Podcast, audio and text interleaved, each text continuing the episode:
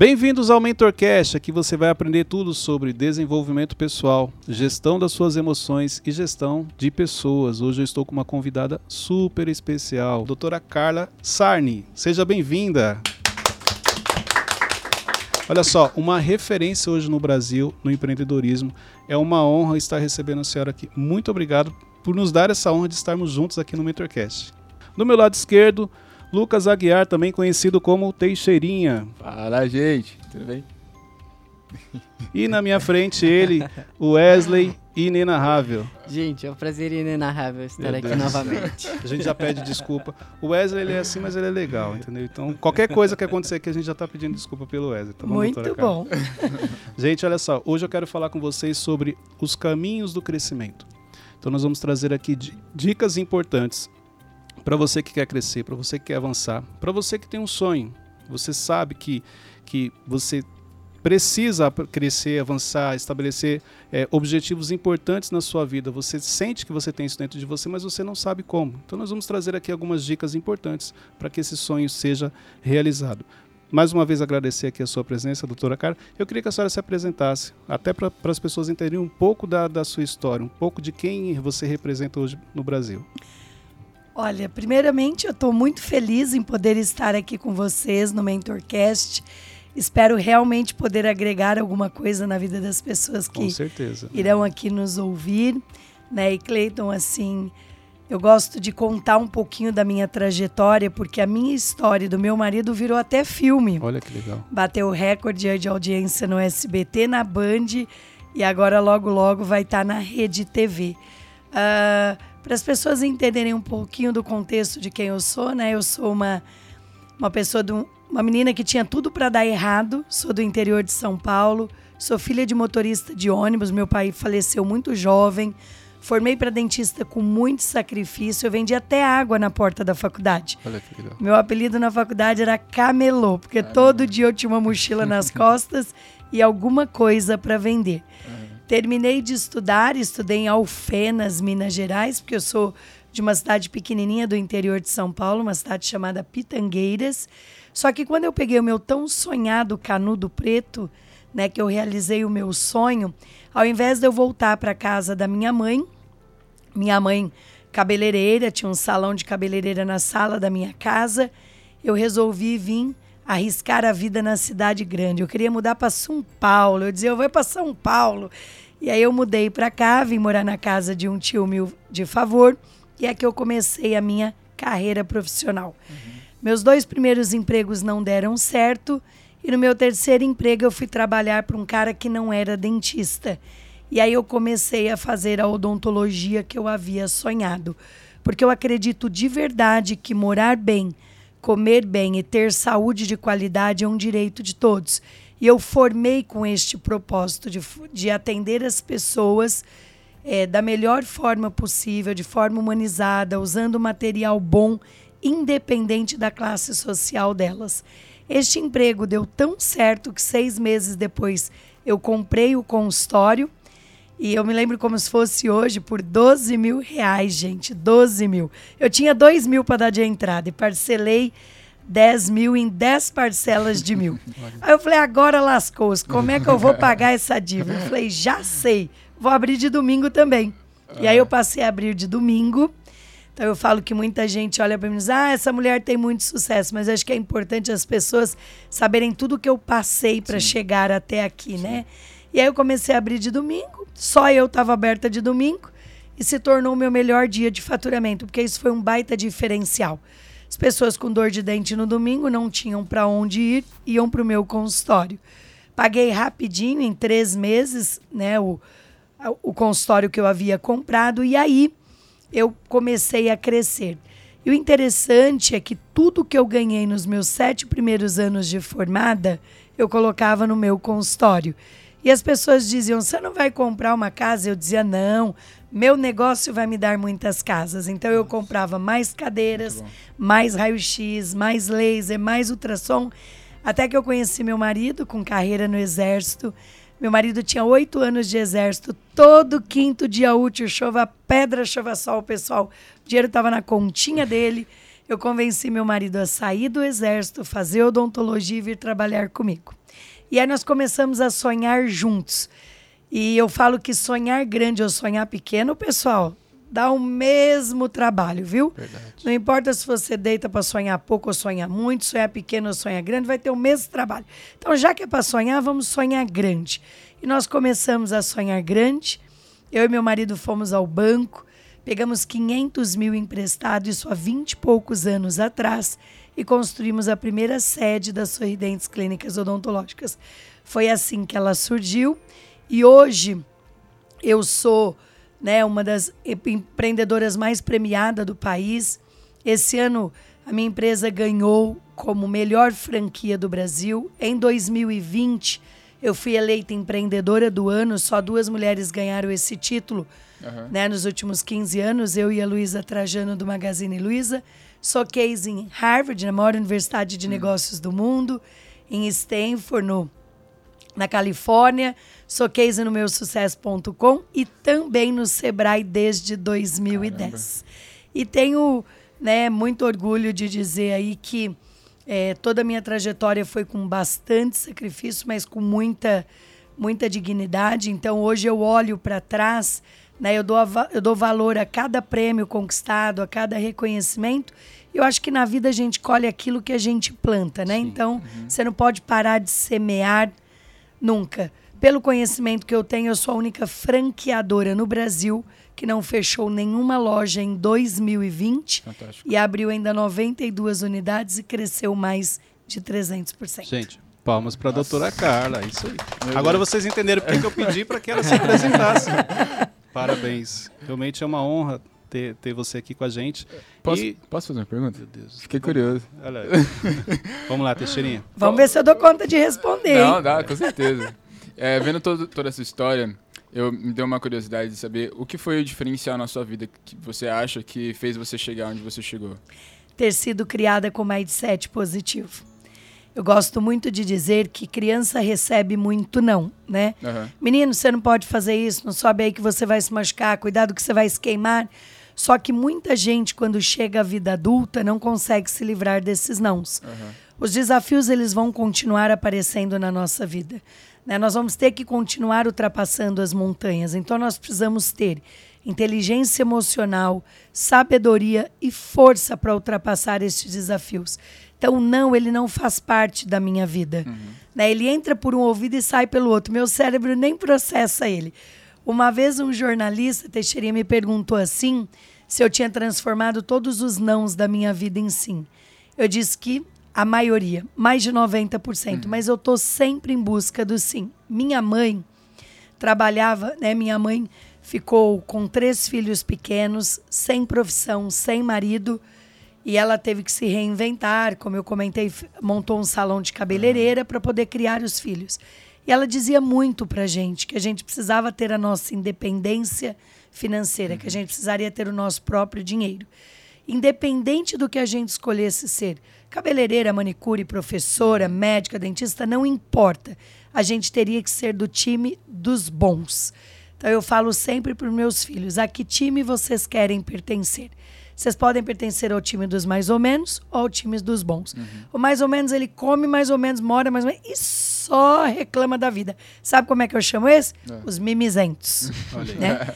E os bons come bem, mora bem, tá vendo sempre o copo cheio e olhando oportunidades. Então, a minha criação foi um grande diferencial. Minha mãe não é uma pessoa muito estudada, mas ela, né, as pessoas tiveram a oportunidade de ver o nosso filme, vai ver que ela é uma pessoa extremamente simples, mas ela era uma mulher, mu- sempre foi uma mulher muito sábia. E ela fez questão de mostrar pra gente que nós éramos capazes de ser donos do nosso próprio destino. Muito bom. E assim que você se formou, você já abriu a clínica? Como que foi? Não, você já pri- tinha o dinheiro? Como... Na dica, como diz o ditado, né? Formei só com a vontade de trabalhar, não tinha nada. O que eu tinha era vontade de trabalhar. Mudei para casa de um tio meu de favor aqui em São Paulo, para quem é de São Paulo, ali no bairro da Aclimação. E aí eu arrumei um emprego em São Mateus que não deu certo. Depois eu arrumei um emprego nos Jardins ali na Pamplona, também não me adaptei. E aí eu fui trabalhar em cima de uma padaria na Vila Cisper, na zona leste de São Paulo. Mas o, o dono do consultório não era dentista. E por ele não ser dentista, ele deixou eu fazer odontologia que eu havia sonhado, que é dar para as pessoas quatro pilares, que hoje esses quatro pilares estão cravados no- no- nos meus negócios. Até brinco, Wesley, que eles estão escritos na, na pedra, né? Que é o acesso, todo mundo pode, conforto, conveniência de ter tudo em um só lugar e qualidade. Então foi assim que eu comecei a minha trajetória, ganhando. O primeiro emprego que eu arrumei, eu ganhava 70 reais por dia. Nossa. E depois, esse em cima da padaria, eu ganhava 20% daquilo que eu produzia. Ou seja, os tratamentos que eu fazia, 20% ficava para mim e 80% para o dono do consultório. Mas seis meses depois, eu comprei o consultório que eu trabalhava. Né? Como eu disse, comprei por 12 mil reais e fui pagando. Muito bom. Gente, olha só, aqui é só a introdução. É, só A gente ainda nem começou. E olha só quanto conteúdo rico já foi compartilhado aqui. E eu já deixo até uma pergunta para quem está nos escutando ou nos assistindo pelo YouTube. Qual que era a sua desculpa mesmo? Olha quanta coisa rica ela compartilhou. E, e muitas vezes você está dando desculpa para realizar o seu objetivo ou o seu sonho. E, e, na realidade, nós temos aqui uma história que inspira. Porque olha quanta coisa é, é você superou ao longo da sua carreira, ao longo da sua trajetória. Agora eu também vou perguntar. Vamos lá. Você, vamos dizer assim, logo no início, você imaginava que você chegaria onde você chegou ou não? Você simplesmente baixou a cabeça, começou a correr atrás dos objetivos? Como que, como que foi para você no início? Assim? Quais eram os sonhos da doutora Carla na infância? Olha, Cleiton, eu nunca imaginei que eu chegaria até aqui. Né? Hoje, contei um pouquinho aí no começo, mas hoje eu tomo conta de 10 empresas. Nós estamos falando aí entre as 10 empresas e mais de 8 milhões de clientes. Empregos diretos e indiretos em torno de 40 mil. Uau. E eu tenho aí mais de 800, porque três dos meus negócios são franquias, né? Ah, uma de odontologia, que é a Sorridentes Clínicas Odontológicas. Uma de estética, da qual eu sou sócia da atriz Giovanna Antonelli, Olha que que, é a Geolaser, Depilação Estética e Beleza. E a Olhar Certo. Eu falo que na vida, gente, as oportunidades passam para todo mundo. Eu até brinco e falo, gente, abre o olho que o cavalo passa para todo mundo. Monta quem quer. Uns Pegou montam. essa, Wesley? Pegou, Wesley? Peguei, peguei. Gruda Tá o dormindo, bicho. é. Gruda o bicho. Uns montam e vão embora junto com ele e outros passam a vida abanando a mão para ele. Então, isso é uma escolha. E eu garanto para vocês que eu agarrei todas as oportunidades que passaram na minha vida. Todos os cavalos que passaram eu selei e montei. Nem sabia se ia dar certo, mas pelo menos eu tentei. E aqui tem uma coisa que eu quero complementar importante, que é assim: não dá, gente, para viver uma vida de si. Se eu tivesse tentado, se eu tivesse casado, se eu tivesse tido filho, se eu tivesse montado meu próprio negócio, se eu tivesse feito a faculdade dos meus sonhos. Assim, o, o dia D agora. Né? Não dá para você passar uma vida sem saber realmente qual teria sido o resultado se você tivesse tentado de verdade.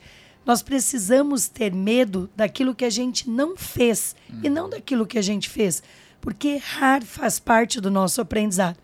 E errar, galera, não tem, galera, não tem problema nenhum.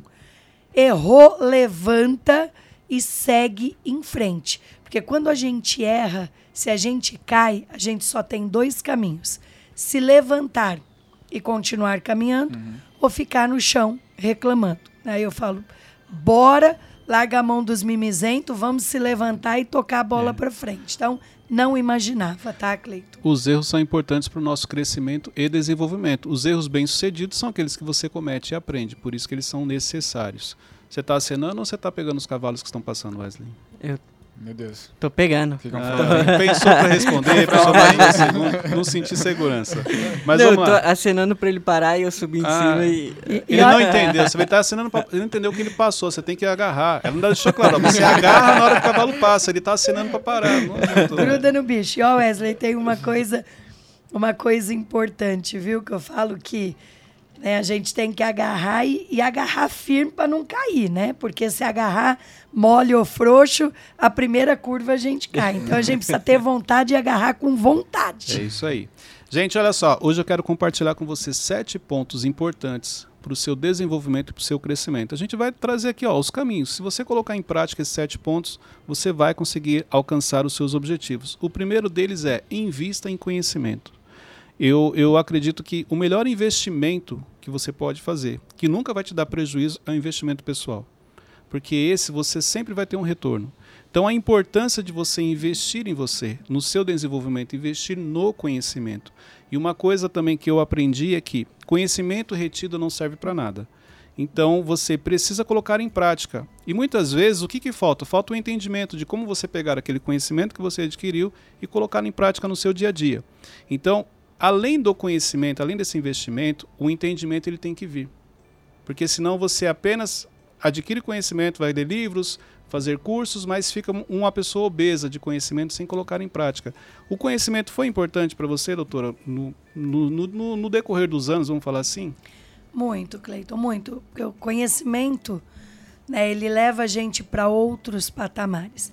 Só que muita gente faz confusão em relação a isso. Eu falo sempre assim lá na minha empresa, sabe, Cleiton? Vou dar um exemplo. Quando eu ofereço um curso para um colaborador meu, eu deixo muito claro para ele que é para ele, não é para mim. Porque o conhecimento a gente leva por uma vida. Não importa se você trabalha no A, no B, no C ou no D, ou se você tem empresa A ou B ou C, ninguém tira de você. Conhecimento é algo que morre junto com a gente. Só que tem um detalhe que você falou e que é importantíssimo: conhecimento sem atitude não vale de nada. Uhum. Não adianta nada a pessoa vir aqui, ouvir esse podcast. E primeiro, para mim, eu acho que do lado de conhecimento precisa ter um caderninho de anotação. Se você não é apto ao caderninho, taca o pau no celular. Uhum. A gente precisa escrever e começar né, a colocar em prática aquilo que a gente aprende. Então, o que, que é muito comum? As pessoas assistem um podcast, lê um livro ou vai num curso, funciona que nem esponja, né? Eu falo que, que nem bucha, é. fica lá, só guardando tudo que chega, mas não faz nada com isso. Ou pega um caderninho, anota tudo, chega em casa, abre uma gavetinha bem baguncenta e joga o caderninho dentro dessa gaveta. Será que tem alguém se vendo nessa situação? É, Deus já achou alguns aí, né? Vários caderninhos guardados, várias anotações, inclusive ricas, que poderiam estar ajudando a resolver o problema atual dele, mas está guardado dentro de uma gaveta. Excelente. Com Caderninho certeza. dos sonhos também, né? Não, e não põe nada uhum. em prática. E, e eu adquiri uma coisa na minha vida, que eu tenho um caderninho que eu chamo caderno de ouro. Uhum. Já fiz vários congressos pelo mundo. Eu já deixei, gente, de trocar de carro para ir fazer congresso. Eu já deixei de trocar de carro para buscar conhecimento. 2019 eu fui para a China, praticamente com os 40 maiores empreendedores do país. Uhum. Fui com a minha amiga Luísa Trajano do Magazine Luiza, né? Fui com o Fábio do Google, fui com o José Galó da Renner e outras pessoas aí muito bacanas. Para mim foi um baita de um MBA. Eu estava com dinheiro guardado para trocar meu carro, eu decidi investir nessa viagem da China. Eu decidi investir em mais conhecimento. E depois eu cheguei, implantei várias coisas que eu aprendi lá, uhum. principalmente voltada à tecnologia e inovação, dentro dos meus negócios. Então eu já fiz congressos aí pelo mundo todo e eu carrego meu caderninho de ouro. Então, eu estou lá no congresso, eu pego uma apostila e eu vou anotando tudo de importante que eu vou aprendendo. Quando eu volto para minha casa, eu faço uma revisão daquele conhecimento uhum. e eu transfiro para um caderno os principais insights. E pelo menos uma, duas vezes por ano, eu revisito esse caderno. Tem até uma história engraçada aqui, gente. Uma vez eu fui num jogo de futebol de um filho meu, né? Meus filhos não moram no Brasil, em Orlando, e eu esqueci o caderno que eu estava relendo algumas é. coisas na arquibancada. No outro dia eu acordei 5 horas da manhã e fui lá atrás. Nossa, meu Deus. De tão rico que esse meu caderno é. E o, e o Cleiton falou uma coisa aqui interessante, né? Eu já peguei esse caderno em alguns momentos que eu tinha coisas para resolver na minha empresa e eu achei a resposta lá. Exatamente. Por mais inteligente que a gente seja, por mais sábio, por melhor que seja a nossa memória, as coisas vão se apagando com o tempo. Muito. Então, a gente revisitar conhecimento e conteúdo de alto valor faz muito bem. Tem gente que assiste o mesmo filme dez vezes, Exatamente. por que, que não pode estudar a mesma coisa várias vezes? Quantas Eu... vezes você já assistiu Chaves, Wesley? Conta pra nós. Ixi, Olha aí, tá vendo? Agora o caderninho de anotações você não olha. vezes. Pois é. Eita. Nem tem caderno de anotação às vezes. Não? Não, tem o bloco de nota, gente. Ah. que isso? Ah. anda, Mas- anda comigo. Mas é, é, é bem interessante. é, Eu aprendi que, olha só, se você pegar até aqui, olha quanto conteúdo rico você já compartilhou com a gente.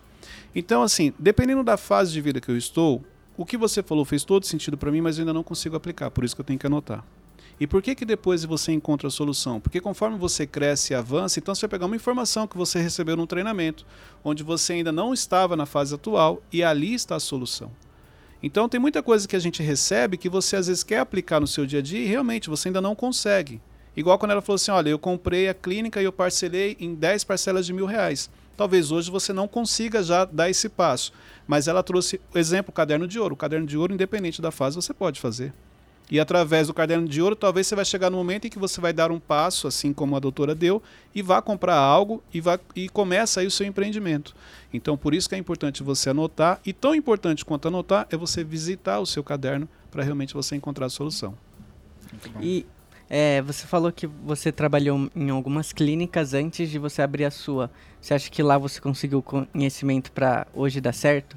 Ou como é que foi? Sim, eu tenho um diferencial, Wesley, bem bacana que eu vou contar aqui qual é, tá? Durante a faculdade tinha um estágio para você atender as pessoas gratuitamente. Esse estágio durava em média de três meses no ano. Mas eu gostava tanto de fazer isso, que era fazer por quem tinha menos do que eu, que eu resolvi ir mais. Quando eu me formei, eu me formei com muito mais experiência do que muitos colegas, porque eu já tinha operado muita gente de graça. Eu sou especialista em cirurgia, sou bucomaxilofacial, então eu formei com muito mais habilidade em cirurgia, com muito mais conhecimento e muito mais prática. O sucesso é treinável. Quanto mais você praticar, melhor você fica. O fato de eu ter trabalhado em dois lugares antes de eu ter meu próprio consultório também me fez ainda mais ter experiência e aperfeiçoar a minha profissão. Hoje tem uma questão, Wesley, que você trouxe aí, que é importante as pessoas ouvirem. Né? Hoje as pessoas elas já querem começar, por exemplo, às vezes numa empresa com cargo de diretor. É A pessoa não quer subir um degrau por dia. Né? Eu cheguei como dentista. Primeiro eu comecei trabalhando como clínica geral. Aí eu fiz especialização em endodontia, que é canal. Depois em ortodontia preventiva. Depois eu fui fazer especialização em cirurgia, traumatologia bucomaxilofacial. Eita, nome grande da, da gota. Mas assim, eu fui subindo um degrau por dia, sem pular etapas. E isso foi muito importante para o meu sucesso profissional, porque eu fui aprendendo, tendo mais experiência, ficando uma dentista mais completa e, com isso, conquistando mais pacientes. Chegar não é difícil. O desafio é permanecer. E para você permanecer além do comportamento, o processo é importante. Então ela passou por todo o processo. Então conforme ela, ela cresce, porque olha só, se você pegar a história, tudo que ela compartilhou, ela vai subindo degrau por degrau, mas ela vai passando pelo processo. Ela não tentou pular. É o que ela falou. A rede social faz com que a pessoa olhe e fale, quero viver isso, quero ser igual a ela. Tem certeza que você quer? Você ouviu um pouquinho da história? Você está você tá preparado para passar pelo processo? Porque muitas pessoas querem, mas não estão preparadas para passar pelo processo. Isso é importante. É, pode fazer. É, Ela tava falando que trabalhava de domingo também, muita muitas pessoas não. Por não 12 abrem mão. anos. Nossa. Por 12 Caramba. anos eu trabalhei de domingo a domingo, folgando um único domingo por mês. Casada e com dois filhos. Meus filhos iam para consultório comigo de sábado e nos domingos que eu trabalhava, meu marido ia no Ibirapuera com eles, ia passear. Né? Eles iam no Parque da Mônica, iam, iam se divertir. E sabe que trabalho para mim é visto como bênção. Clientes para mim, pacientes para mim são vistos como prosperidade. Né? Eu não saía de casa para ir para o meu consultório no domingo dizendo, ó Deus, ó dia, por que, que eu estou trabalhando aqui hoje? Tanta gente se divertindo. Não, eu dizia, oh meu Deus, graças a Deus hoje o dia foi bom. Entraram muitos pacientes novos e eu estou mais próxima de comprar a minha casa própria. Pelo contrário, ao invés de eu reclamar, eu agradecia. E olha que interessante que você, ela disse que o domingo foi um dia que você tinha muitos clientes, né? Sim. É, essa é a diferença. E pagavam mais. Enquanto muitos estavam descansando, ó, pagavam mais, ela acreditou, foi trabalhar no domingo e era o dia que ela tinha mais movimento. Porque uma pessoa com dor de dente no domingo, ela tá disposta a pagar É. um pouquinho mais. Com certeza. Né? E eu trabalhando no domingo também ganhava um pouquinho mais. Ou seja, bom para todo mundo. Exatamente. É isso. E- É, e- Posso- Pode- não, não pode fazer? fazer. Não, Pode, Wesley, Posso tá fazer? tranquilo. A Não, gente pode pode ser, continuar, José Wesley. pode, pode fazer. Você falou que o A sucesso. gente vai mudar para Wesley Cash. Você falou que o, o sucesso é treinável, né? Eu vejo muitas pessoas que elas, elas chegam em um determinado nível de sucesso para elas, por exemplo, e elas estagnam. Ela acha que tá tudo bem, que tá muito bom ficar. Qual, qual a sua visão sobre isso?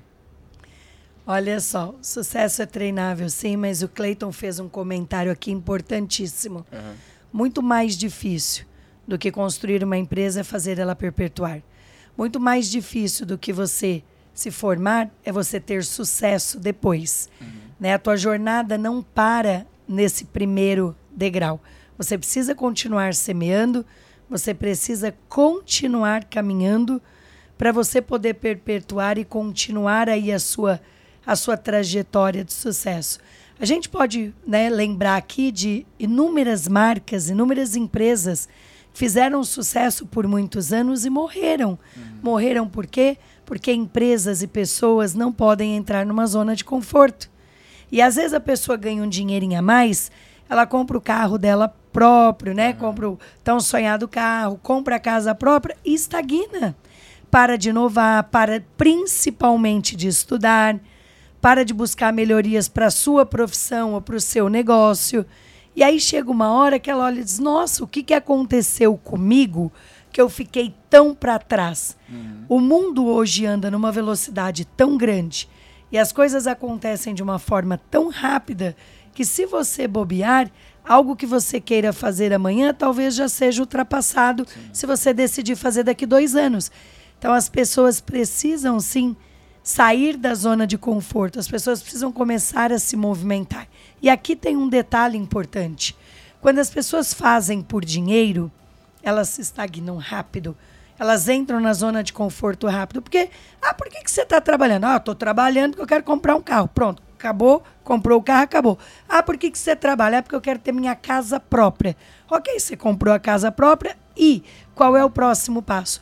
Quando você faz por um propósito, e aí o propósito não é dinheiro, né? Você tem um sonho maior e sonhar faz parte da nossa vida. Eu falo que quem não está sonhando mais morreu e, se não, e não se deu conta.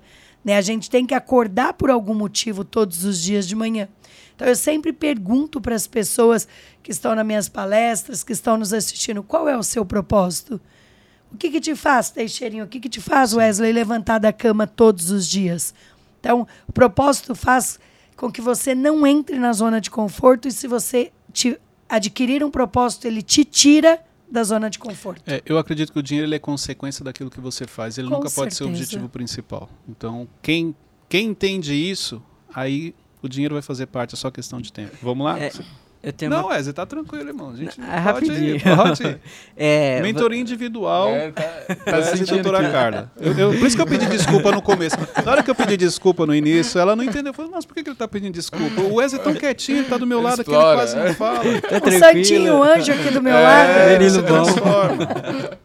É, você disse que você trabalhou 12 anos de domingo a domingo. São Isso. praticamente 300 e tantos dias todos os anos. Como que você fez para equilibrar a vida é, com a família, é, ter o seu tempo de lazer? Como que foi esse equilíbrio? Principalmente com os filhos, né? É, Eu acredito muito na qualidade e não na quantidade. Muito bom. Excelente. Então, quando eu estou na minha casa, eu estou na minha casa de verdade.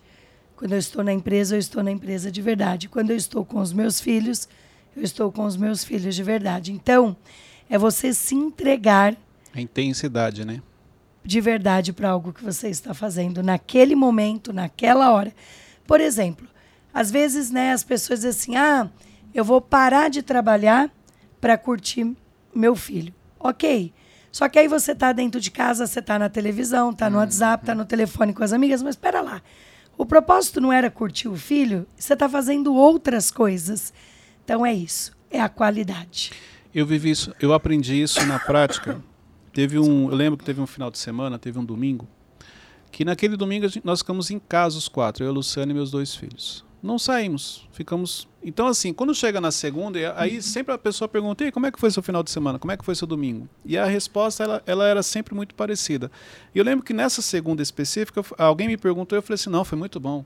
Passei o domingo em casa com a família, ficamos todos juntos. Ok. Quando foi na terça-feira à noite, é, eu lembro, eu estava na sala, deitado no sofá, com a Luciana, a TV desligada, e nós tivemos 30 minutos, 30, mi- 30 minutos intensos conversando, onde realmente celular não estava próximo, TV desligada, eu estava conversando com ela e ela comigo. E aquele dia eu entendi isso que você falou. Não é a quantidade, porque eu- domingo eu tinha ficado o dia inteiro com eles. E assim, só que eu não me atentei que cada um estava no seu mundo. Ou eu estava jogando, ou assistindo TV, ou no celular, os meninos no quarto, a Luciana fazendo as coisas dela. E aqueles 30 minutos marcaram. E ali foi onde eu aprendi isso que você falou.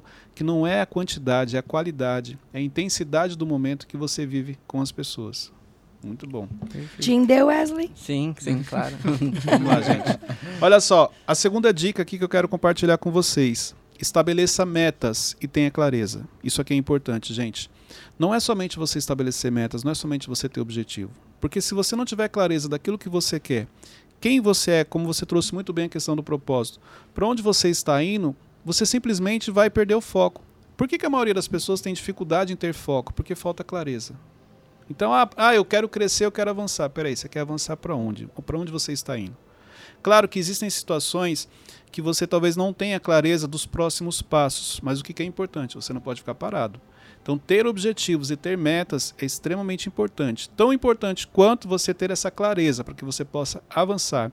Metas e objetivos foi algo que te ajudou nesse, nesse caminho de vitória, de crescimento? Eita, que eu adoro essa palavra meta. Eu coloco meta para tudo. Eu tenho meta na vida pessoal, eu tenho meta na vida profissional. Até brinco aqui, ó, com quem estiver nos ouvindo e nos assistindo. Se você pretende casar, coloque meta, hein? Olha aí, Wesley. Quando é que você vai aí, casar? Deus te achou agora sim. Se você não entendeu, Entendeu, Wesley? Ó, pretende casar? Quando? Que ano? Né? Pode colocar meta. Falo que quando a gente não sabe para onde a gente quer ir, qualquer estrada serve. Exatamente. E aí as pessoas têm uma dificuldade imensa de manter o foco naquilo que elas estão fazendo. E eu chamo isso de voos de galinha. Começa e para, começa e para. E toda vez que você começa e para, é como se você voltasse 10 anos para trás. Quando você tem muito claro o que você quer para a sua vida, e aí nós temos duas metas, na vida pessoal e na vida profissional. E geralmente uma complementa a outra. Sim. E elas andam paralelamente. E você tem clareza disso, né? Quais são os seus objetivos, onde você vai, quando você quer chegar, porque meta para mim precisa ter prazo. Então quero dar um exemplo aqui, né? Imagine que eu pergunto pro Teixeirinha, Teixeirinha, qual que é a tua meta? Qual é teu sonho? Ah, doutora Carla, meu sonho é comprar uma casa na praia. Ok, eu vou virar pro Teixeirinha e perguntar, quando? Você pode não saber o dia e nem a hora, mas o ano você tem que me dizer. Se não, eu encontro o Teixeirinha daqui 30 anos e aí Teixeirinha tá surfando muito, curtindo a casa na praia. Pô, doutor, eu não comprei a casa na praia. Eu vou responder para ele. Não era sonho, era da boca para fora, não era meta. Porque quando a gente tem uma meta clara e bem definida, a gente não mede esforços para alcançá-la. Por isso que nunca foi sacrifício para mim, Wesley, durante 12 anos trabalhar de domingo a domingo, porque eu e meu marido tínhamos muito claro o que nós queríamos. Então eu quero aqui trazer essa riqueza de detalhe para as pessoas. Eu e meu marido tínhamos um objetivo que quando meus filhos entrassem no primeiro colegial, meus filhos estudaram em São Paulo, num dos melhores colégios do país, no Bandeirantes, graças aos montes de domingo que eu trabalhei. Por isso eu tive condições de pagar. Que eu e meu marido trabalhamos muitos finais de semana. E aí o que aconteceu? Nós tínhamos um projeto, e eu estou falando da vida pessoal e não profissional, que os meus filhos fizessem o high school nos Estados Unidos. Não medimos esforços. Quando eles entraram no primeiro colegial, nós mudamos do país. Eles fizeram o colegial fora do país e hoje meus dois filhos fazem universidade nos Estados Unidos. Um filho meu estuda em Boston, uma das melhores faculdades do mundo, faz economia, e meu outro filho também estuda numa faculdade de referência em Utah, nos Estados Unidos também.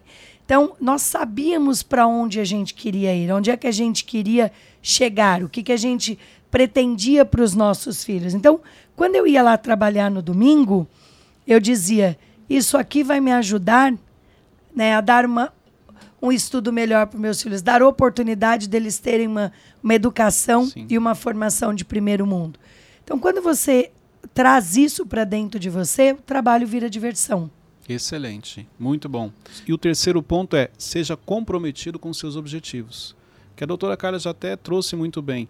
Porque não adianta só você estabelecer. Se você não tiver prazo, é o que a senhora falou. Não, não, o que você falou, não tem. É, você não tem comprometimento com aquilo. Vão passar-se os anos, vai encontrar com o Teixeirinho, o Teixeirinho ainda não comprou a casa na praia. então isso tem muito a ver do quanto você é comprometido, porque se você estabelece um objetivo e você não define em quanto tempo você quer realizar ele, aí já mostra que você não é tão comprometido com os seus objetivos assim. E talvez por isso que você esteja há anos sempre falando para as pessoas, ah, um dia, aí a, a, pessoa até espiritualiza. Não, se Deus quiser, uhum. no tempo de Deus as coisas vão acontecer. Não, no tempo de Deus não. Deus já te deu o que você precisa para a fase atual em que você está, mas você precisa fazer o que está na sua responsabilidade, o que é possível. O impossível ele vai agir, mas o que é possível é sua responsabilidade. Então, o nível de comprometimento que você tem com seus objetivos, ele é importante. Isso foi importante também na, na sua carreira, doutora? Muito. A gente, né, como você disse, Deus nos proporciona, mas nós precisamos fazer a nossa parte. Né? Não ficar esperando que as coisas vão cair do céu ou vão acontecer sozinhas. Eu falo que é, criança faz o que gosta, adulto faz o que é preciso. E quando você está comprometido a fazer algo, como eu, eu reforço aqui, você não mede esforços para alcançar, você vai e faz. E a maioria das pessoas desistem antes mesmo de vencer. As pessoas desistem muito fácil dos seus sonhos. As pessoas abandonam. E aí você pergunta, mas por que você desistiu? Ah, porque estava difícil. Ah, porque eu precisava acordar muito cedo. Ah, porque eu, eu demorava muito para chegar lá, pegava muito ônibus.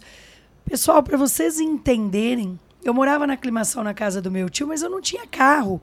Eu subia a pé até o metrô Liberdade, fazia baldeação na Sé e até Guilhermina Esperança. Naquela época tinha as lotações. Vocês lembram sim, da lotação? Sim. Que era aquelas peruas lotadas de gente. E a gente ficava até feliz quando ela, porque ela era mais rápida que o ônibus, então Muito. quando ela vinha, você já. E, eu, e ela parava. Não, é verdade. E, e o Cleiton, ela parava onde você pedia. Exatamente. Eu falava, eu falava pro Pireiro, para! Ele parava na porta do é consultório. O ponto do ônibus, às vezes, não é na porta de onde uhum, você sim. quer. E o trem bom para arrumar cliente, hein, gente? A perua lotadinha, eu já ia distribuindo cartão. E aí chegava na porta, o pirueiro dizia: Pessoal, se precisar de dentista, vem na doutora que ela é ótima. Eu já ia arrumando cliente no caminho. Caramba. Então, quando você está comprometido, né, isso não te faz mal. Pelo contrário, você acaba até se divertindo. Eu me divertia na perua, ia arrumando cliente, fazendo novos amigos. E não, e não era que eu pegava meu carro luxuoso e ia para a porta do meu consultório, não. Então, por que as pessoas desistem tão fácil? Quando a gente vai para o lado profissional, a maioria das empresas que surgem no Brasil morrem antes mesmo de completar cinco anos. As pessoas fecham seus negócios. Então eu falo que as pessoas desistem dos seus sonhos antes mesmo de alcançar o sucesso. Uma coisa importante sobre desistência que, que ela trouxe é que isso já virou padrão na vida de muita gente. Então ela já carrega com ela o padrão da desistência. Ela começa e termina. E ela nunca parou para pensar que esse padrão está acompanhando ela há anos. Por isso que até mesmo quando envolve sonhos, metas, pequenos objetivos que ela estabelece para a vida dela, ela não consegue finalizar. Porque ela já acostumou, é um padrão. Ela não consegue terminar aquilo que ela, que ela inicia. Muito bom. Essa questão que você falou das, das pessoas desistirem tem a ver também com a falta de clareza do propósito dela? Tem. Né, as pessoas desistem, na minha visão, por dois motivos. Ou por falta de clareza, porque ela não sabe para onde ela tem que ir. Uhum então ela começa e para, começa e para, porque não sabe. Então qualquer caminho serve, como eu disse. E a outra questão também é pela indisciplina. Tem gente que é muito indisciplinado. Imagine o seguinte: todos os dias eu acordo de manhã, Teixeirinha, e eu tenho uma agenda para cumprir. Chova pedra, chova sol. Sim. Então, por exemplo, hoje eu me comprometi a estar aqui no podcast com vocês, quatro horas da tarde. Na hora que eu saí para vir para cá, o, Waze me deu um congestionamento de duas horas e meia. O que, que teria sido mais fácil para mim? Uma sexta-feira, véspera de feriado. Eu poderia ter mandado um WhatsApp dizendo: Ó, ô pessoal, olha só, não escolhemos bem o dia, hoje está muito trânsito, eu não vou, não.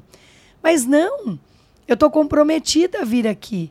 Né? Isso é uma responsabilidade, isso é um compromisso. Chova pedra, chova sol, com trânsito ou sem trânsito, eu tenho que estar aqui. Então, o que, que as pessoas fazem? Desmarcam as coisas com muita facilidade. Eu cumpro a minha agenda com uma disciplina rigorosa. Rigorosa. Então, a pessoa olha lá e diz assim: ai, hoje eu tô com preguiça, sabe? Eu tinha que fazer isso aqui hoje, mas eu não vou fazer, não. Deixa que semana que vem eu faço. E na vida, Teixeirinho Wesley, vocês que são mais jovens aqui do que eu, não é não? E Deus, e Deus está falando muito com os dois aqui. Você não tem noção como você está sendo usado. Eu sinto Deus forte aqui falando com eles. Muito bom. Então, olha só, eu fico feliz de ser um instrumento de Deus aqui na Amém. vida de vocês. Então, a gente pode fazer as coisas na vida em um dia, em uma semana, em dez anos ou nunca fazer. Quanto mais a gente procrastinar, mais a gente demora para alcançar o sucesso. Quanto mais a gente procrastinar, mais a gente demora para alcançar nossos sonhos. E aí, ó- olha para você ver a importância do que ela trouxe. Excelente, porque ela explicou sobre a importância da disciplina. Agora você imagine se ela não tivesse essa visão, não tivesse esse comprometimento com ela, com a agenda dela, ela- e ela desmarcasse. Olha o que nós estaríamos perdendo aqui. Porque não é só, não está só edificando a nossa vida, de também quem está nos, nos escutando, quem está assistindo. E isso talvez você não, não pare para se atentar que a sua indisciplina pode impactar a vida de outras pessoas. Porque o que está sendo compartilhado aqui hoje é muito rico. Eu tenho, não tenho dúvida que vai ajudar e transformar a vida de muitas pessoas. Cleiton, sensacional a sua colocação. Me deu um insight aqui para compartilhar com as pessoas, que é o seguinte: quando você muda a sua vida, você muda a vida das pessoas que estão ao seu redor. Como eu e meu marido melhoramos de vida, porque é o seguinte, eu e meu mari- marido, nós somos arrimo de família. Né? Minha mãe, cabeleireira, formou os filhos com muito sacrifício. Meu pai, motorista de ônibus, faleceu com 47 anos no hospital público. O meu sogro é semi-analfabeto borracheiro.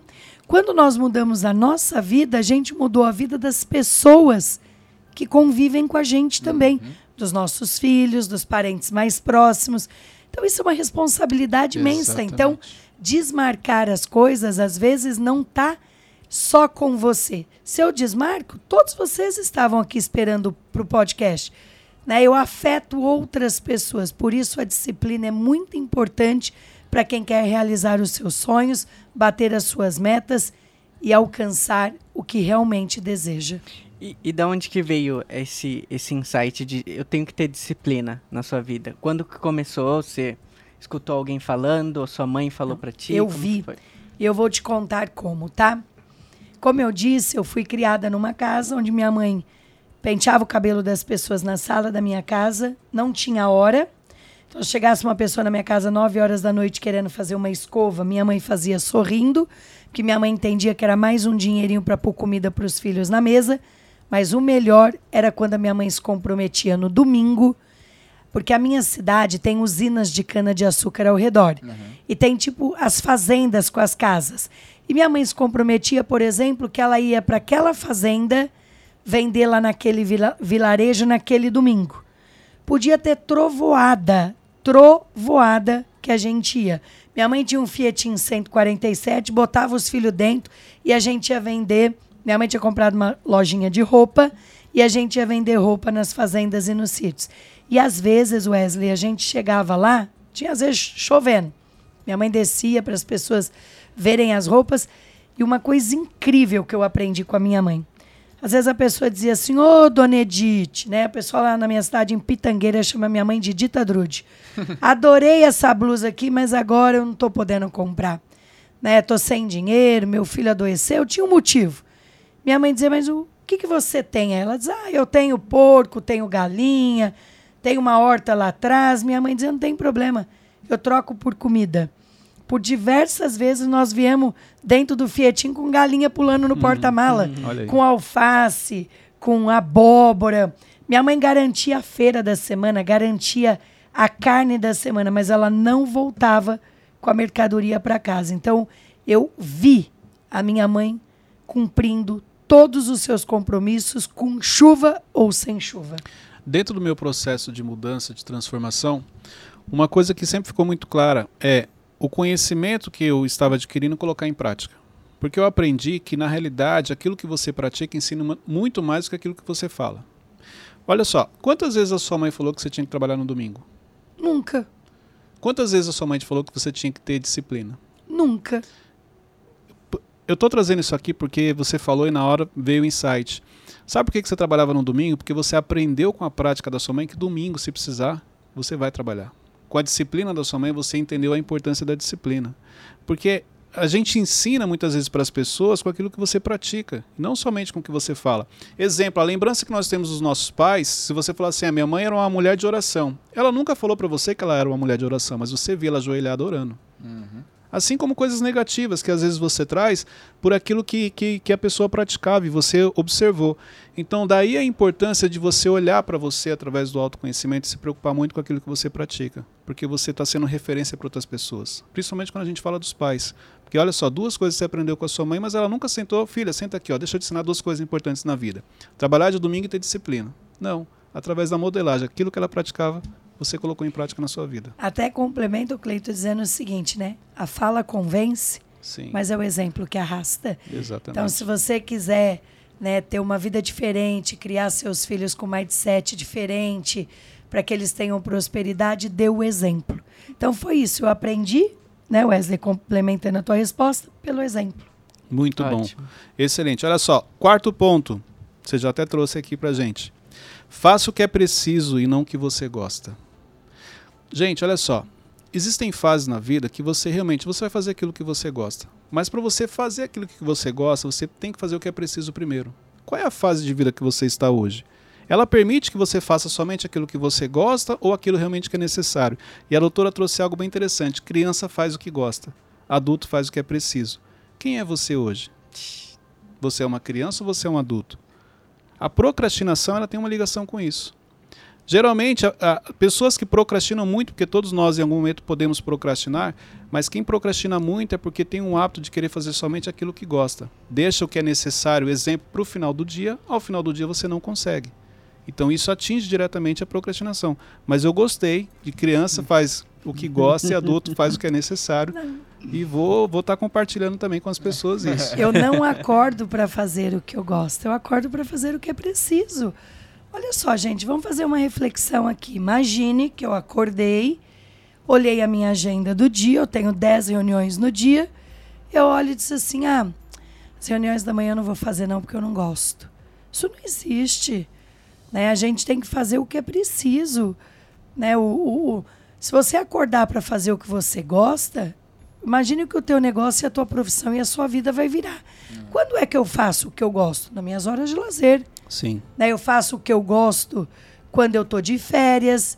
Então, não tem problema nenhum de fazer o que gosta, mas você tem que saber a hora de fazer o que é preciso e a hora de fazer o que gosta. Excelente. Quinto ponto aqui para você anotar. Gente, hoje aqui Meu dicas a gente vai ter que ouvir depois, anotar. muita MBI, coisa. calma. É, exatamente. o quinto ponto é: seja fiel ao seu futuro. Cleito, como assim seja fiel ao meu futuro? As decisões que você toma hoje, elas têm uma ligação com o seu futuro. E onde eu aprendi isso aqui? Em Dubai. Porque quando você chega em Dubai, você é impactado com, com, com a maneira como eles construíram, a excelência que eles fizeram aquilo. Quando você olha Dubai 2050, você percebe que tudo que é feito hoje tem uma ligação com 2050. A estratégia. Então, ele não simplesmente levanta um prédio porque um construtor chegou e falou: Olha, eu quero levantar um prédio aqui por isso. Não. Esse prédio ele tem uma ligação com 2050? Tem, então vamos construir. Agora, e, e aí eu trouxe isso para minha vida. As decisões que eu tomo hoje, elas têm uma ligação com aquilo que Deus mostrou, com a minha visão de futuro, com aquilo que eu acredito? Porque existem muitas pessoas que tomam decisões hoje que não vão acrescentar nada para o futuro, apenas vão fazer ela perder tempo, vão se distrair. Entrar num problema às vezes que ela não precisava ter entrado. Então a importância de você ser comprometido com o seu futuro. Isso aconteceu com você também? As decisões que você tomava tinham essa ligação com aquilo que você acreditava, com aquilo que você sonhava? Com certeza. Hoje eu estou colhendo frutos de coisas que eu plantei há 26 anos atrás.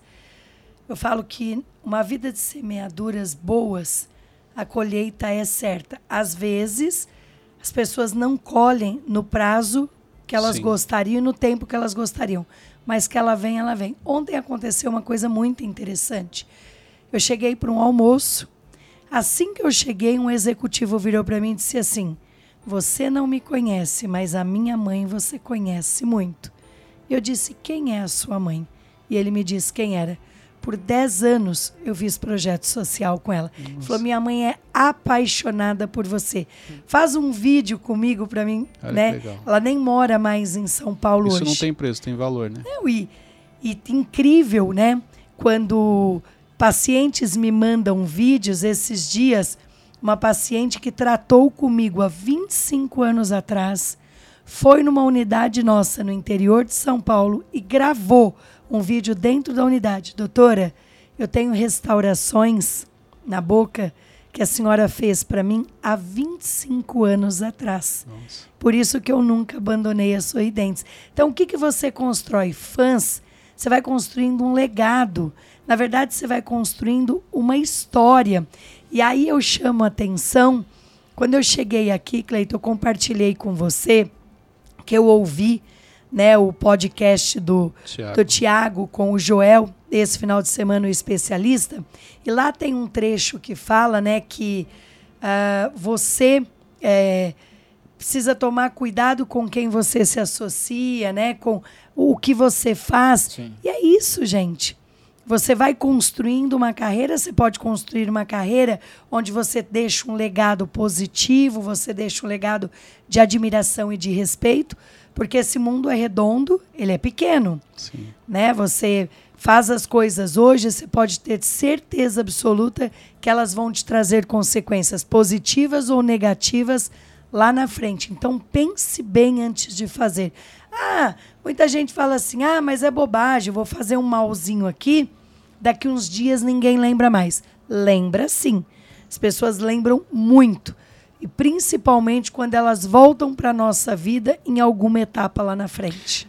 E, e você falou algo interessante, e a Bíblia fala sobre isso, quando você falou assim da lei da semeadura, que você vai demorar um tempo para colher. E a Bíblia fala que existe o tempo certo da colheita se você não desanimar. Porque plantar é opcional, colher não. É inevitável, você vai colher. Mas você não pode desanimar. Porque tudo existe o tempo certo para você poder colher. Fantástico. Acredito muito nisso. Muito, muito, muito, muito. Excelente. Sexta dica aqui para você poder crescer. Caminho do crescimento. Sexta dica. Recomece se necessário. E aqui eu trago porque eu, eu percebo que as pessoas têm crenças com relação a recomeçar. Tem muita gente que acha que recomeçar é, ah, mas então se eu tiver que recomeçar é sinal que eu errei. Sim, como a doutora trouxe aqui, você vai errar. Erros são necessários muitas vezes para o seu desenvolvimento, para o seu crescimento. E sempre que você precisar recomeçar, faça. Porque recomeçar tem algumas, alguns benefícios. Um deles é que você já tem uma experiência. Os erros que você cometeu, você não precisa cometê-los novamente. Claro que desde, desde que você tenha aprendido. Mas recomeçar, muitas vezes na nossa vida, é necessário. Teve algum momento da sua vida que você precisou recomeçar? Ou vários momentos? Como que foi isso para você? Tá aí, um, tá aí um assunto que eu gosto muito de falar: recomeçar. Ah, muita gente olha para mim, né, e diz: gigante, né? 10 empresas, três franquias, 800 lojas. Em 2009, eu quebrei. E eu gosto de compartilhar os insucessos. Muitas vezes a gente dá palestra ou faz Sim. podcast e só conta as coisas boas. Só o que deu certo, né? A grama do vizinho Exatamente. é mais verde que a minha. Eu quebrei em 2009 devendo 23 milhões de reais. Uau. Nossa. né? E com a ajuda da minha amiga Luísa Trajano, do Magazine Luiza, ela me apresentou para um banco. O banco me emprestou o dinheiro e eu paguei a dívida em cinco anos sem dever nada para ninguém. 23 milhões. 20, não, não é 23 reais, não, gente. Nem 230 mil, é 23 milhões de reais. O Wesley sendo mil por causa de 300 reais. Você devendo 23 milhões. Devendo a cafeteria lá embaixo. tá devendo lá embaixo, é pra te pagar, hein? Eu vou contar um pouquinho o trecho para as pessoas claro. poderem entender bem. A empresa vinha crescendo muito e eu resolvi fazer uma expansão grande nela. E aí eu peguei e fui entender o que, que eu poderia buscar no mercado e eu entendi que tinha uma linha do governo e eu fui construir mais 40 clínicas novas. Quando eu construí essas clínicas, eu contava com essa linha do governo. Só que dia 27 de novembro de 2009, o governo tirou essa linha do mercado. Mas as clínicas já estavam prontas e os fornecedores estavam esperando para receber. E aí eu acordei devendo para os fornecedores 23 milhões. O apartamento que eu morava valia um milhão e eu tinha dois palhos. Era a única coisa que eu tinha para pagar a dívida. E aí eu consegui, né? Eu falo que Deus é bom o tempo todo, Deus está presente na nossa vida o tempo todo. Eu recebi uma placa de prata do Palácio dos Bandeirantes me chamando para um evento lá. Eu fui neste evento no Palácio dos Bandeirantes e lá, na presença de mais de mil e poucas pessoas, eu ganhei o prêmio de Jovem Liderança no Brasil. Só que a mesa de jurados era uma mesa completa de pessoas conhecidas. Então tinha lá uma Viviane Sena, tinha um Geraldo Alckmin, um Henrique Meirelles, uma Luísa Trajano, um Marcos, da presidente da Latam, Bolonha. E aí a Luísa veio até a mim, a Luísa Trajano do Magazine Luiza, e disse: Carla, amei a sua história. Que linda a empresa que você construiu, dando oportunidade das pessoas voltarem a sorrir. Ela falou: vai almoçar comigo no Magazine. E nesse almoço no Magazine eu contei para a Luísa. A Luísa não me conhecia. A Luísa me conheceu neste evento dentro do palácio. E tem mais. Você compartilhou o que você estava passando naquele momento. No almoço com ela. Só que tem um detalhe importante aqui. A vida é feita de escolhas uhum. e cada escolha exige uma renúncia. Naquela semana eu tinha ganho uma viagem para Nova York de graça. Eu não conhecia Nova York para mim e para o meu marido eu tive que fazer uma escolha. Se eu iria para Nova York, curtir uma viagem com tudo pago, tudo de gracinha, comida, bebida, hotel, ou se eu iria para o palácio concorrer a um prêmio com mais de 1.100 candidatos.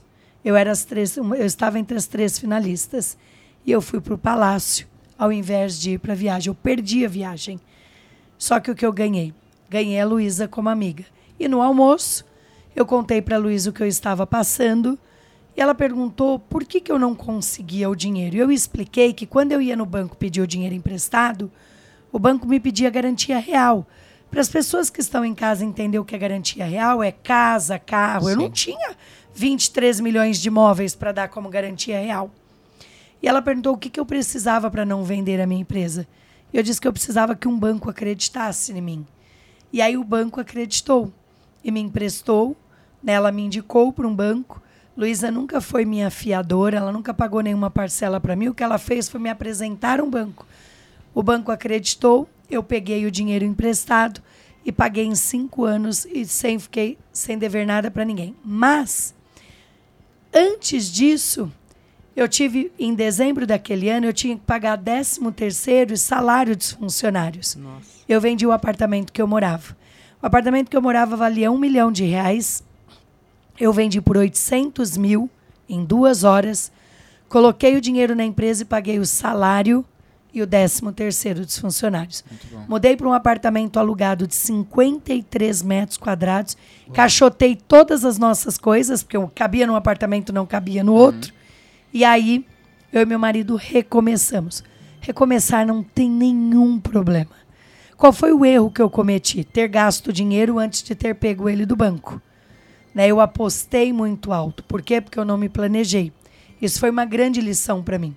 E uma coisa que a gente comentou já aqui, que é bem bacana, é que a gente aprende com os próprios erros. Dificilmente Sim. as pessoas cometem o mesmo erro duas vezes. E é, eu achei muito interessante o que você compartilhou agora, porque a maneira como Deus agiu na sua vida. E, e até para poder muita gente entender. Porque olha só, a expansão ela acontece quando você tem do banco é, um crédito aprovado. e você faz a expansão. Então imagine que nesse momento a segurança emocional que você precisava para tomar essa decisão, ela aconteceu.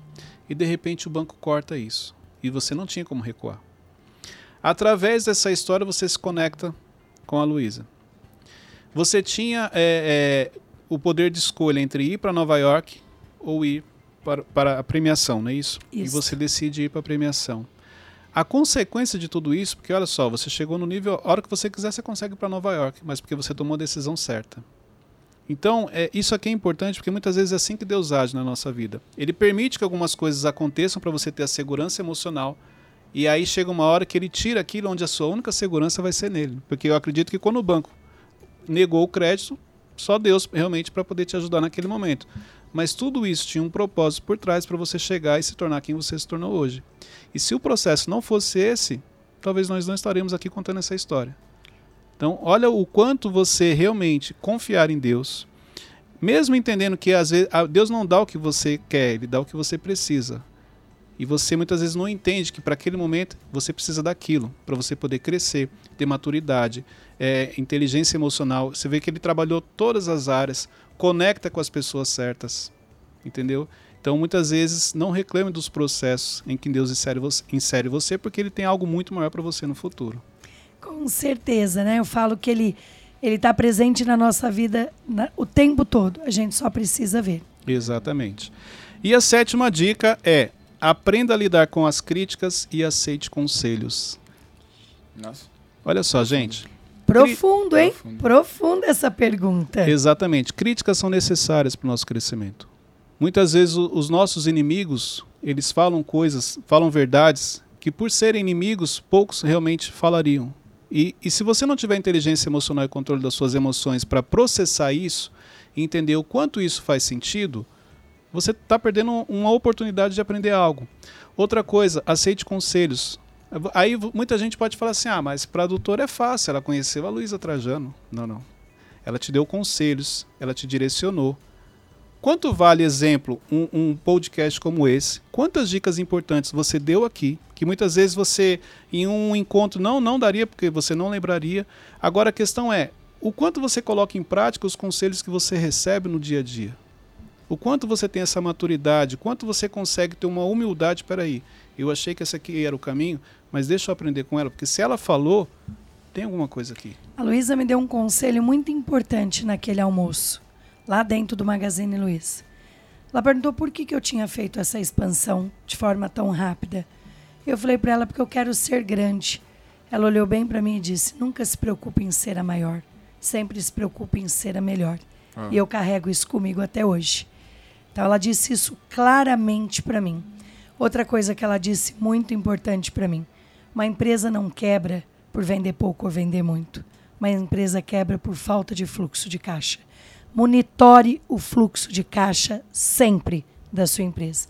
E ali eu fiz uma promessa e assumi um compromisso com a Luísa, que jamais o banco ligaria para ela para dizer que eu não paguei a parcela.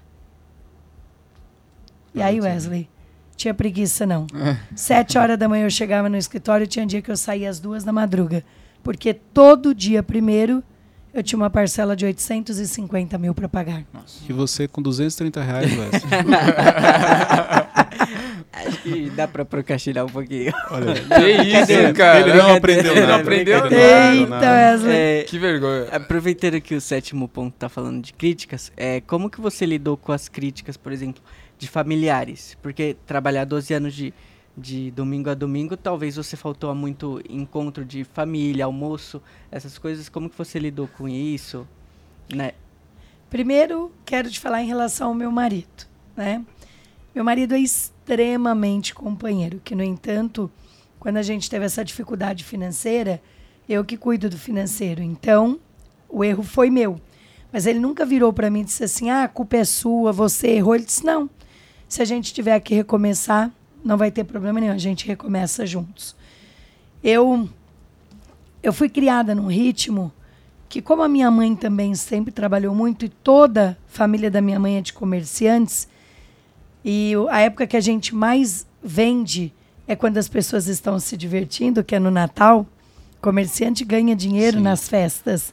Então isso faz parte da nossa cultura, isso faz parte do né, do nosso mindset, do, da nossa forma de ver as coisas. Porque a época que a minha mãe mais vendia era próximo do Natal. A minha irmã tem loja também e é a época que ela mais vende. Então a gente está acostumado a chegar para a ceia de Natal com o cabelo molhado porque fechou a loja nos últimos minutos que atendeu o último cliente.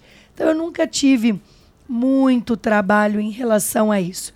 Os meus filhos, eu sempre fiz questão de mostrar para eles que toda escolha exige uma renúncia, como eu comentei aqui. Mas aí tem um fato interessante aqui que eu quero compartilhar. Uh, quando teve a Copa do Mundo na Rússia, eu, meu marido e meus dois filhos fomos. Nós chegamos lá, né? É incrível para quem gosta de futebol, é mágico. Nós chegamos na frente do estádio, tava aquela, né, aquela festa linda, pessoas do mundo inteiro. Antes da gente colocar o pé dentro do estádio, eu olhei para os meus dois filhos e disse assim para eles: Quantos jovens não gostariam de estar aqui hoje? Sabe por que, que nós estamos aqui hoje? Quantos domingos nós trabalhamos? Porque nós merecemos.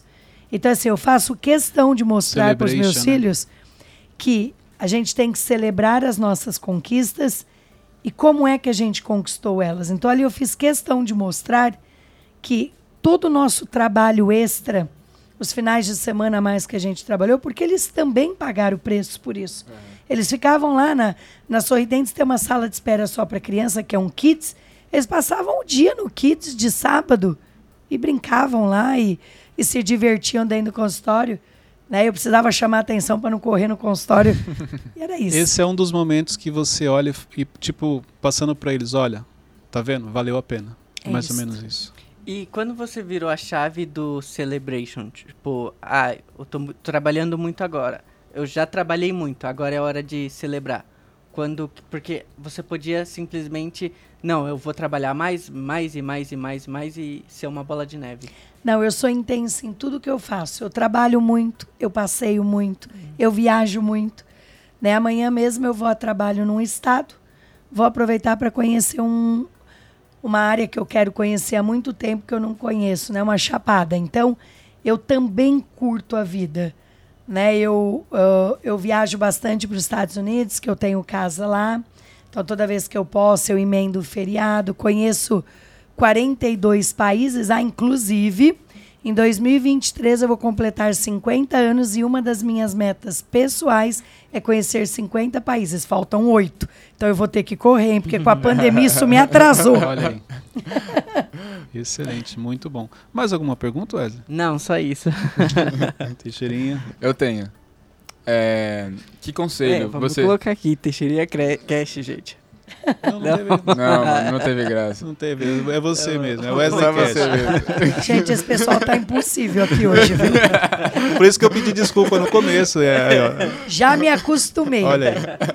Você, com toda essa experiência que você tem de mercado, de vida, tudo, que conselho que você pode dar para mim, 18 anos, é, o conselho pra vida, pra, pra mim? Ele só tem 18 anos. Eu achou que era mais, mas é só 18 mesmo. Ó, Teixeirinha. Eu não sou nenhuma sabichona, viu? É. Eu não sou a dona da verdade. É. Também não sei tudo. Como você viu, eu também erro e acerto. Uhum. Mas eu muito mais acertei do que errei. Uhum. Posso dizer que o meu saldo é bem positivo. Eu acho que o primeiro passo para uma pessoa ter sucesso na vida é a determinação. E o sucesso não está relacionado à profissão, mas sim às suas atitudes. Então, a minha dica para você é que é assim: se você já sabe o que você quer, se mantenha firme naquilo. Uhum. Não fica pulando, né? Não fica fazendo, como eu disse aqui no começo, voo de galinha. Começa um negócio, para, muda para o outro. Se você tem clareza daquilo que você quer para você, qual é a carreira que você quer seguir, o que, que você está almejando, permaneça no trilho. Muito bom. Excelente. Doutora, eu queria agradecer. Excelente, assim vários insights. Eu uhum. acho que esse podcast Perfeito. aqui, ele, você tem que ouvir ele não só uma vez, duas, três. Você tem que estudar, você tem que anotar, porque tem muita coisa rica aqui que a senhora compartilhou com a gente. Uhum. Muito obrigado pela presença, foi uma honra receber você aqui e uma salva de palmas novamente Nossa, aqui, porque foi excelente. Fantástico. Olha só, agradeço imensamente o convite, viu? E para mim foi uma alegria poder estar aqui compartilhando um pouquinho da minha trajetória. Para quem estiver nos assistindo, me segue lá nas redes sociais. Meu Instagram é DRA, de DRA de doutora abreviada, é DRA. Dracarla.sarne, doutora Carla.sarne. Espero de verdade que a gente tenha aí agregado muita coisa na vida das pessoas que estão aqui com a Com gente certeza. hoje. Gente, olha só, chegamos ao final de mais um Mentorcast. Esse Mentorcast aqui, ele foi muito rico, tem muita coisa importante. Você tem que escutar, você tem que assistir mais de uma vez. Você tem que anotar, depois você volta, anota novamente, porque olha só, uma coisa importante aqui. Tem muita coisa que você aprendeu aqui que é para a fase que você está hoje. Daqui a dois, três meses, conforme você cresce, você pega a mesma informação, mas você tem um outro discernimento, você interpreta de uma maneira difer- diferente. Então você aplica isso na sua vida de maneira diferente. Tamanha riqueza do que foi compartilhado aqui. Então isso você precisa entender. E eu preciso te fazer um pedido especial. Pega o link desse Mentorcast e compartilha nos grupos de WhatsApp. Compartilha com a sua família, compartilha com os amigos, compartilha no grupo da sua empresa, porque você vai ajudar muita gente a realizar sonhos, a crescer, a alcançar os objetivos. Gente, olha só, é muito rico que foi compartilhado aqui. Então você precisa compartilhar essa mensagem. Deus abençoe a todos. Até o próximo episódio do Mentorcast. Muito obrigado, doutora. Obrigado! E compartilhem, hein?